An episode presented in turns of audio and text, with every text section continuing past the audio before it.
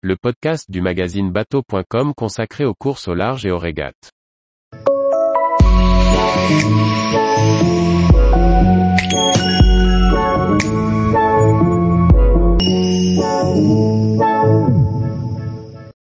Pourquoi la route du Rhum est entrée dans la légende?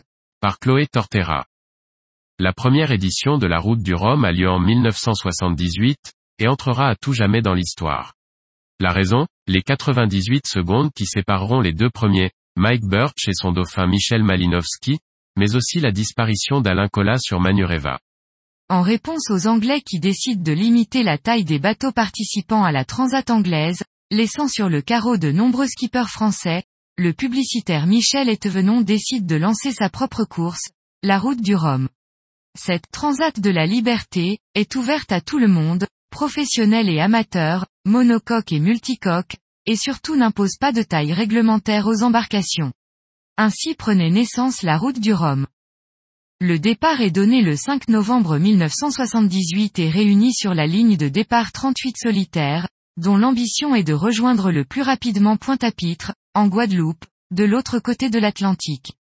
Cette première édition réunit les plus grands noms de la course au large du moment, Mike Birch, Alain Collat, Florence Artaud, Michel Malinowski, Olivier de Kersozon ou encore Philippe Poupon.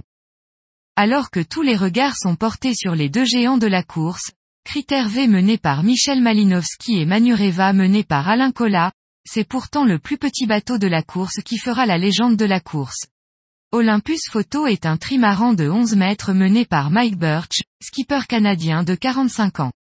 Il s'est fait connaître avec deux ans plus tôt sur la Transat anglaise, empochant la deuxième place derrière Eric Tabarly.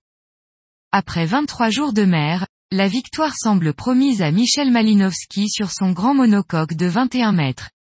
Et ce dernier y croit dur comme fer. Mais c'est un incroyable coup de théâtre qui se joue dans les eaux caribéennes.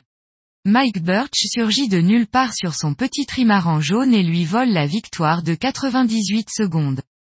Au terme de 23 jours 6h59 minutes et 35 secondes de mer, le Canadien Mike Birch remporte la première édition de la route du Rhum, seulement 98 secondes devant le grand cigare bleu.